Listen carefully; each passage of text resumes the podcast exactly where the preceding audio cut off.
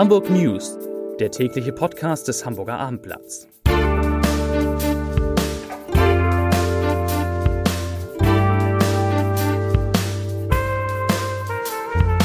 Hallo, moin, moin und herzlich willkommen. Mein Name ist Matthias Iken und ich verrate Ihnen, wieso der Hamburger Hafen unter einer neuen Kooperation leiden könnte, weshalb die Wirtschaft skeptisch bleibt und warum es heute trotzdem eine gute Nachricht gibt.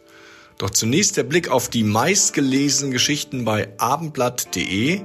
Auf Rang 3 Hapag-Lloyd schließt sich mit Konkurrenten zusammen. Auf Rang 2 Reisen überrascht. Plötzlich singt ein Chor am Hauptbahnhof und meistgelesen geklautes iPhone 22 Stunden geordnet. Die Polizei war machtlos. Und hier die Nachrichten des Tages. Hapag-Lloyd und der dänische Konkurrent Maersk haben eine neue langfristige Zusammenarbeit vereinbart. Die beiden Großreedereien wollen ab 2025 unter dem Namen Gemini Corporation ein gemeinsames Servicenetzwerk im Seeverkehr aufbauen. Die neue Kooperation wird einen Flottenpool von rund 290 Schiffen umfassen, mit einer kombinierten Kapazität von 3,4 Millionen Standardcontainern. Davon wird Maersk 60 Prozent und Hapag-Lloyd 40 Prozent zur Verfügung stellen. Maersk ist nach MSC die zweitgrößte Reederei der Welt, Hapag-Lloyd Nummer 5. Zusammen werden sie in bestimmten Fahrtgebieten branchenführend werden. Hamburgs Traditionsreederei verlässt damit die Allianz mit mehreren asiatischen Rädern.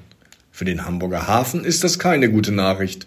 Hapag-Lloyd und Maersk haben nämlich angekündigt, dass die Gemini Corporation sich auf Häfen stützen wird, in denen die Partner bereits eine starke Terminalpräsenz haben. Das sind in Deutschland vor allem Bremerhaven und Wilhelmshaven. Die Hamburger Wirtschaft blickt einer Umfrage zufolge mit gemischten Gefühlen in die Zukunft.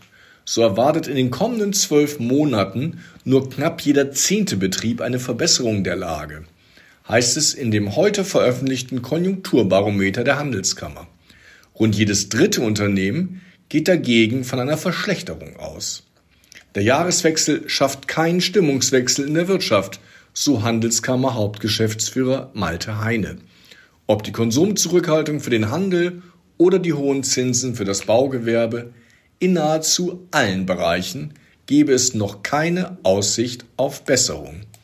Die Politik könne jedoch einen Impuls liefern, etwa über den Abbau von Bürokratie oder der Beschleunigung von Planungs- und Genehmigungsverfahren.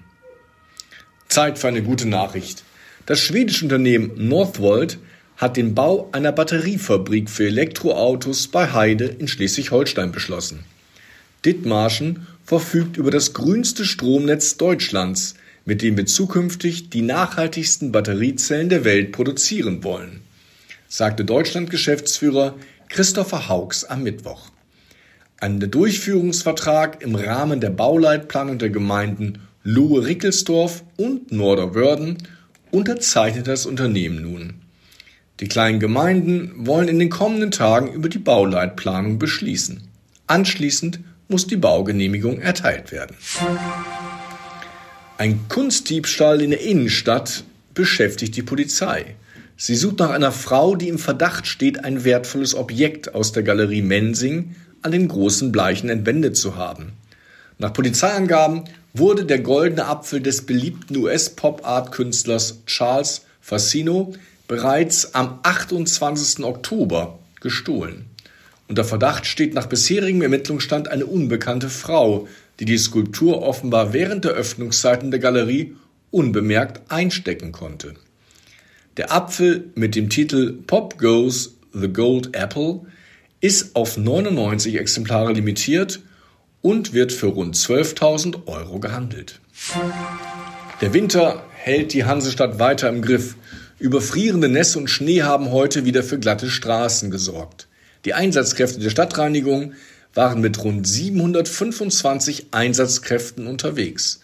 Sie räumten und streuten etwa 3200 Kilometer auf verkehrswichtigen Fahrbahnen, 660 Kilometer auf wichtigen Gehwegen und 8400 Zebrastreifen. Trotzdem kann es weiter glatt sein. Mehrere Ausfälle gab es auch am Flughafen.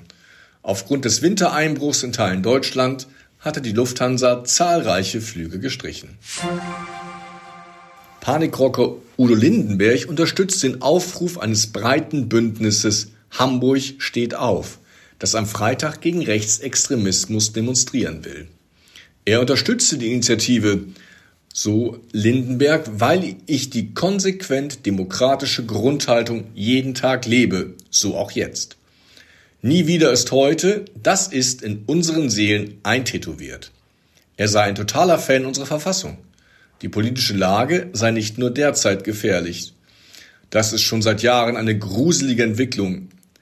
Seit Jahren gibt es meine dagegen und mein Appell zu handeln, so Lindenberg weiter.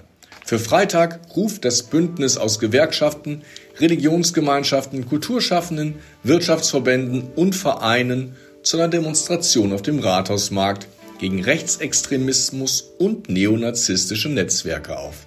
Beginn ist um 15.30 Uhr.